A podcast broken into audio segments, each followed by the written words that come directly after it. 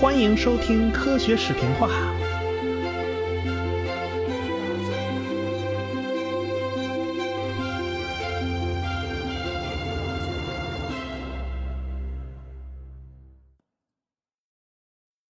上文书讲到了《自私的基因》这本书啊，影响非常非常大。后面还提到了社会生物学，当然争议它也是不小啊。后来就发展成为进化心理学。但这个进化心理学算不算严格意义上的科学，还两说着呢。啊，传统的心理学只告诉我们人类，啊，这个心理到底是怎么样的呢？而不能够告诉你它是怎么来的。所以呢，这个进化心理学恰恰就填补了这个空白。这个学科啊，的确可以解释很多很多的问题，但是有个麻烦就是证据不足啊。呃，你做心理学的统计呀、试验呢，你只能了解现代人啊，你了解不了古人呐，你特别是了解不了原始人他是怎么想的。哎，这玩意儿它不像古生物学，它是可以挖化石的。这进化心理学它没挖化石可以挖。进化论在发展的过程里啊，古生物学是出了不少力气的。如果不挖出那种史前生物化石啊。恐怕也没有科学家去质疑圣经上说的那些话。毕竟进化是一个缓慢的过程，一个人观察一辈子，呃，也看不到什么明显的变化。但是自打达尔文那个年代起啊，这个古生物学领域就有个大麻烦，到现在为止还有不少反对进化论的人呢拿出来说事儿，那就是挖出来的那些化石啊。缺少中间的过渡物种。达尔文那个时代啊，人类挖掘过的地区并不多，就是以欧洲为中心的那一圈啊。达尔文当时就觉得，将来总会挖到那些过渡物种的化石的啊，先别急，稍安勿躁。后来呢，进化论呢，在生物学界就逐渐占领了这种主导的位置嘛。呃，生物学家们当然也很想挖出那种过渡物种的化石啊，但是挖来挖去啊，它总是凑不齐。这个生物的进化过程啊，似乎是有间断的。虽然经过古生物学家的努力啊，很多缺失的环节已经被补上了，但是缺门更多呀。这没补上的这些间断的更多。这时候呢，就有一派人马的跳出来了。他们就下了断言，这些缺失的环节是根本补不上的，因为化石的形成是很偶然的事件，只有物种数量特别多，而且持续时间特别长，那么才有可能保留下足够的化石。世界上保存最完整的猛犸象的化石呢，有个俄国名字，毕竟是在俄国发现的，名字叫溜巴。这是一只小象，才一个月大。它到河边喝水的时候啊，啊，不小心啊，这陷到淤泥里边了啊，它就被埋了。后来河水呢封冻，所以这头小象的化石就是非常非常非常完整的保留下来了。你看啊，这马失前蹄，这就是非常偶然的情况吧？还有呢？呃，我们有时候会看到啊，琥珀里边包着个苍蝇啊，包着个蚊子呀，包着个小昆虫之类的，啊，这是他们上辈子造了什么孽呀？这是受这种刑罚啊，被包到琥珀里边。所以呢，他们能够得以保存下来啊，这都是小概率事件，这太意外的情况了。假如一个物种存在的时间不长，而且数量也很少，就很难留下这种化石。按照这个理论来讲，处于过渡环节的那些物种啊，是因为数量少、持续时间也很短，所以留下化石的概率就很低了。因此，我们掘地三尺、偷坟掘墓，他也找不着这些化石。那么，是不是可以有一个推论呢？那就是进化的历程不是均匀渐变的。达尔文可是坚持渐进学说的哦，渐变学说。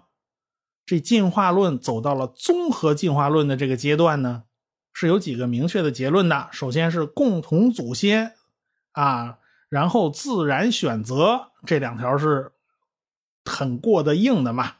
第三条呢，就是物种渐变，但是这渐变到底是快啊，快点渐变还是慢点渐变呢？还是说啊，它速度是有变化的？这达尔文就没有细说。其实这几条呢，都是 PK 出来的，它都遭到过质疑。现在看来呢，共同祖先这条是受到的质疑最少的，自然选择遭到过很多很多挑战。我们前面都讲了，他是怎么过五关斩六将。杀出来的，啊，现在越来越多的证据证明啊，自然选择是靠谱的啊，还是非常靠谱的。物种进化的速度呢，现在就开始有人质疑了，到底是均匀的还是不均匀的呢？其实达尔文自己也没说一定是均匀的，啊，节节奏快慢可能是有变化的，但是啊，这两派一吵架，那那就出麻烦啦。为了捍卫自己的立场。大家的观点呢就会变得非常纯粹、非常极端，啊，你这个有快有慢算怎么回事嘛？所以达尔文对进化速度的变化呢，他就不怎么提了。其实他并不否认呢，进化是有快有慢的。后来呢，有一波人渐渐就形成了一种新的理论，那就是间断平衡理论。最早是在一九七二年。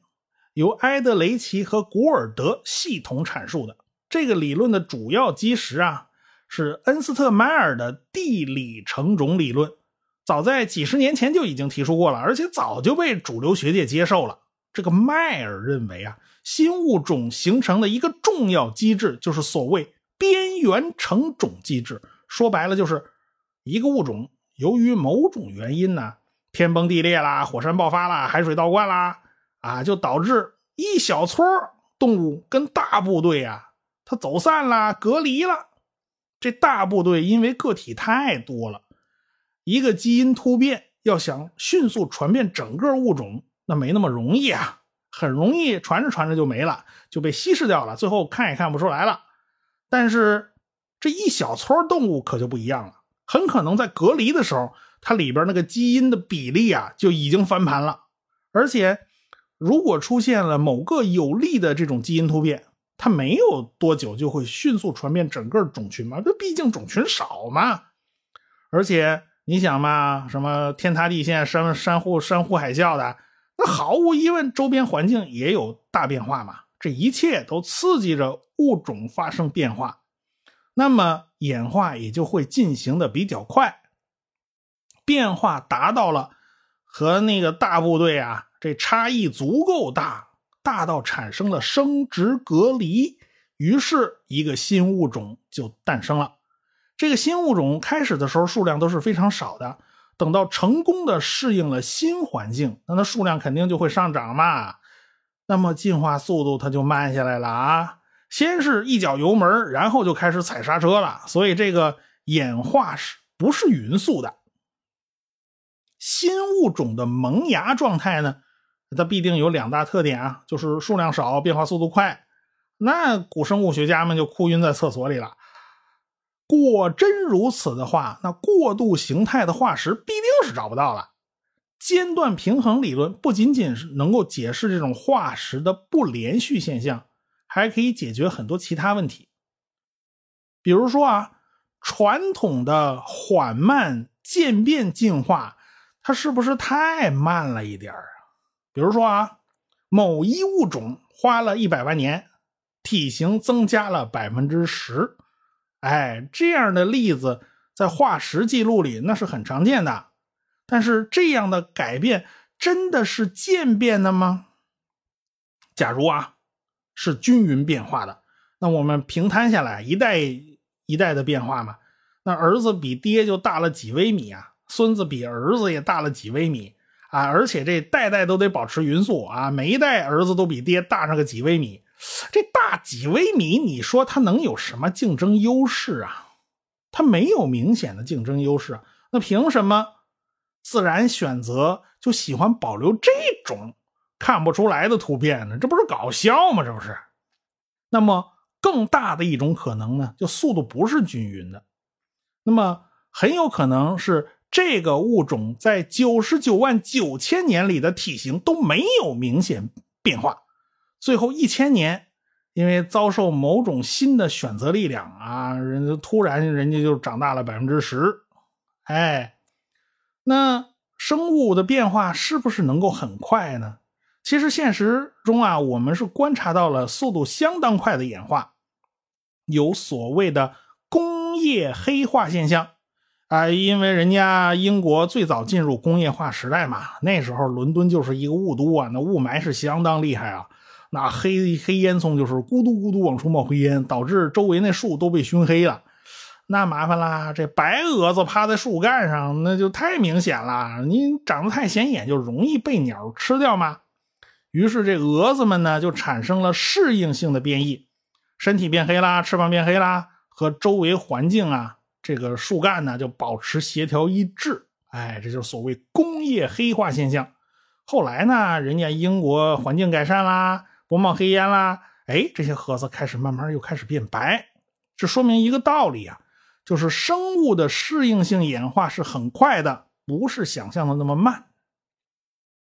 还有一种情况呢，大家也都容易懂啊，就是环境发生变化啦，然后。物种就开始适应环境，因此它那个身体啊也开始发生演化，啊，这说起来好像好有道理的样子啊，其实不完全是这样，因为动物有的是办法，动物是会跑的嘛。比如说这个地方天气变冷了，它是是发生演化核算呢，它还是跑腿核算呢？它不会往暖和地方跑吗？那为什么要改变自己身体呢？是不是？所以适应环境并不一定要靠演化嘛，那只有什么情况呢？那跑来跑去跑不掉，这才被迫它就发生演化。因此从这个方向来讲呢，大家也都想得到啊，这演化它不可能是完全匀速的。哎，比如说啊，你这天气突然变冷了，那那就大迁徙嘛，从北方往南方跑嘛，它身体上是没变化的呀，但是。跑不掉了，跑海边了，那那那没办法了，那只好那硬扛嘛。这就开始自然选择，这个演化就开始起作用了。那么尖端平衡理论到底是怎么总结的呢？间断平衡啊有三个要点：第一个是边缘成种，第二个长期静态，第三个短期快速演化。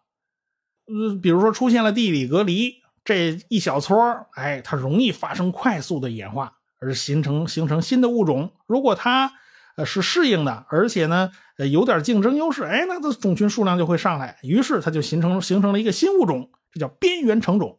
还有呢，一旦物种形成啦，哎呀，它长期静态嘛，就是我反正也适应了，我这套这套方案不错，我就不用换了嘛，所以长期它也不会出现大的变化。还有呢，就是短期快速演化，就进化呀，适应的速度是非常快的。哎，赶紧适应，适应完了，咱咱就歇着了啊，咱就可以不变了。哎，它有这么个特点，这就是间断平衡理论它总结出来的。但是间断平衡理论呢，呃，很容易跟别的理论搞混啊，很容易跟那新突变论搞混了。这新突变论我们讲过呀，曾经是很流行的，但是到了二十世纪中期，它就没人信了啊，只有少数人还在坚持。他们说呀。偶然基因突变啊，你突变出一怪物啊，这是突然形成的。比如说你蜥蜴呀，突然突变成一哥斯拉啊，那哥斯拉多强大呀！于是这哥斯拉就成新物种了啊。当然这个说法呢，这大家都不认可，呃，于是这种学说慢慢就沉寂了。后来呢，随着天文学和地质学的发展。人们就发现啊，历史上出现过彗星撞地球，这小行星撞地球啊，这不妥妥是大灾变吗？传说恐龙就是地球被砸了以后啊，就开始走下坡路了啊，最后就完蛋了啊！大的灾难是会改变自然选择走向的，这个灾难太大了，能完完全全影响生物的总体面貌。这种说法叫新灾变论。这个灾变论倒是有道理啊，啊，有些大灭绝的确和大灾难它是有关系的嘛，全球性的大灾难的确是发生过的。麻烦的是啊，这灾难到底有多频繁呢？多大的灾难会改变自然的走向呢？发生的频率又是怎么样的？呃，什么叫偶尔来一次呢？啊，你你隔三差五的来，是不是也行啊？说所以说这个新灾变论呢，只是现有理论的一个补充。间断平衡理论和综合进化论呢，它并不矛盾。呃，综合进化论两大支柱吧，同一祖先和自然选择，都和那进化速度它关系不大。哎，总有人说呢，间断平衡是推翻了达尔文的理论。你要死抠字眼嘛，好像也能这么说。只不过跟达尔文当年预期的稍微有点出入而已啊。这些人呢，最喜欢讲的一个案例就是寒武纪大爆发。很多人都会说啊，那个寒武纪生命大爆发，这达尔文解释不了啊。但是现代综合进化论加上间断平衡学说是可以解释这种寒武纪的所谓物种大爆发的。我们来讲讲啊，这个寒武纪大爆发到底是怎么回事我们现在挖掘的挖掘的这个化石啊，已经把生命的起源时间推到了三十八亿年前，但是那时候出现的都是极其简单的单细胞生物。这种非常单调的状态呢，一直延续了三十二亿年，直到五亿多年前，寒武纪前期才出现了新的变化，多细胞的生物就出现了。当然啦，寒武纪以前有没有多细胞的物种呢？呃，早期啊是有零星的证据的，比如说一八九九年，古生物学家查理。沃科特在蒙大拿就发现了一些垂直的管道，这些管道乱七八糟的，看起来很像是某种蠕虫钻来钻去钻出来的。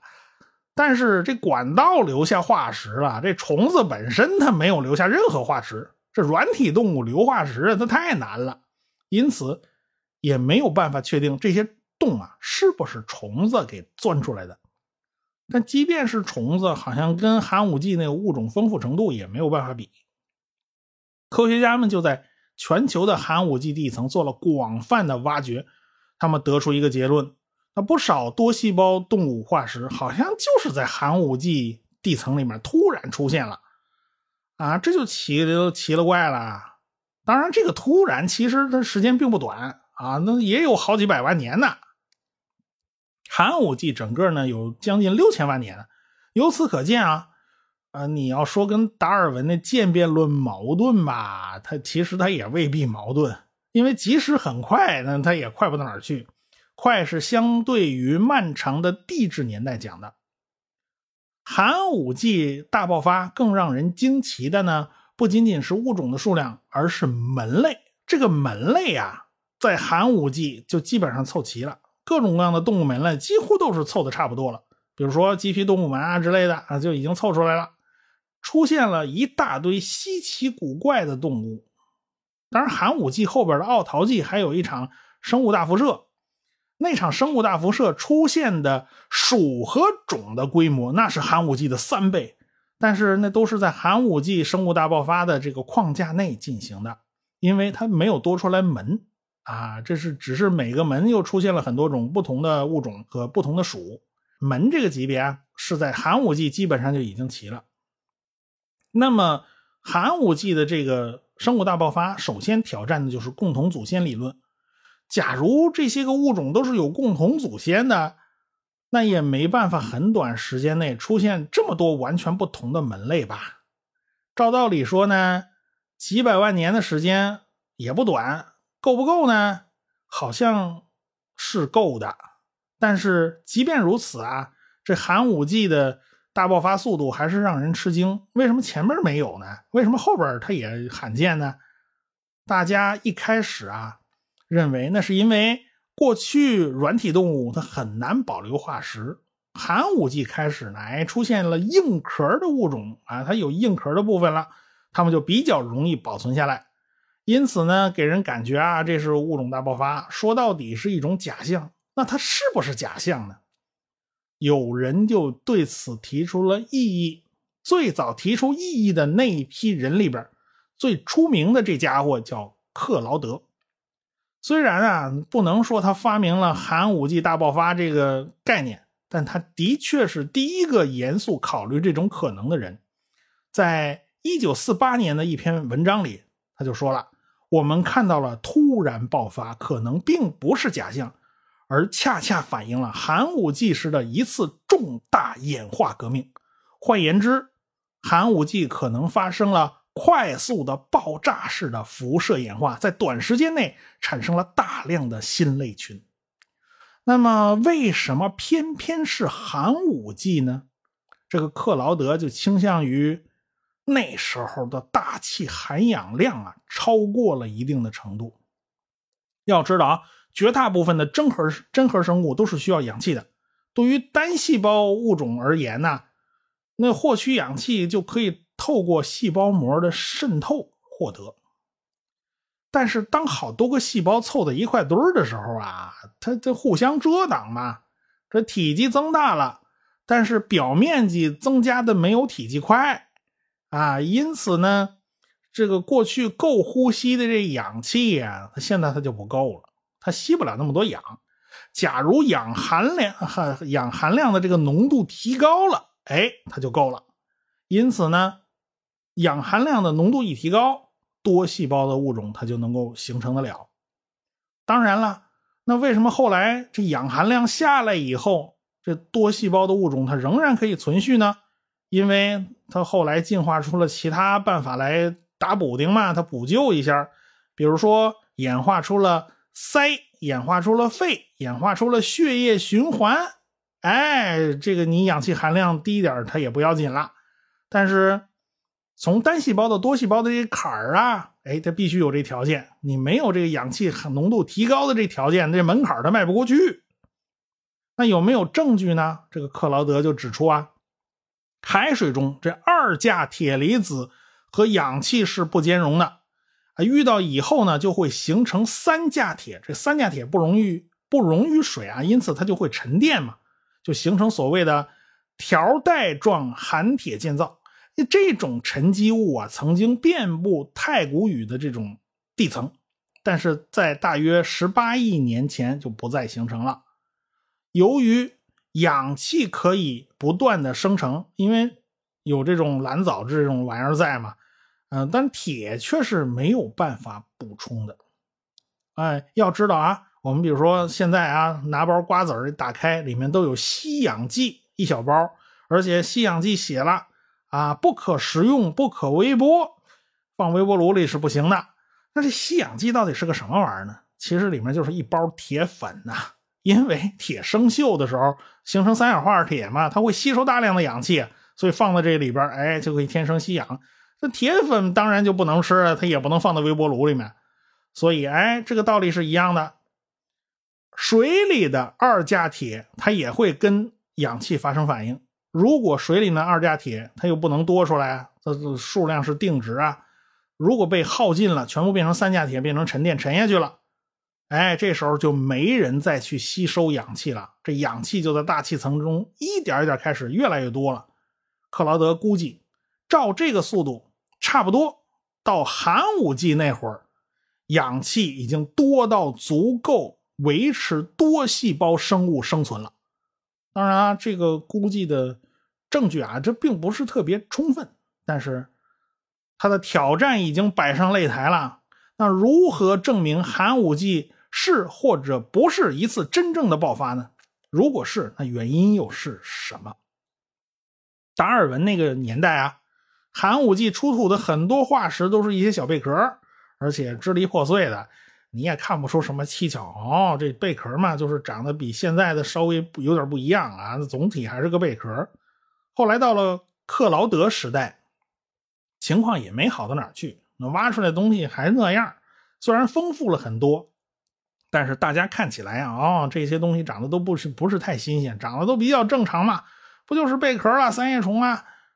一九零九年，理查沃科特在加拿大的布尔吉斯山间啊，就偶然发现了不少化石。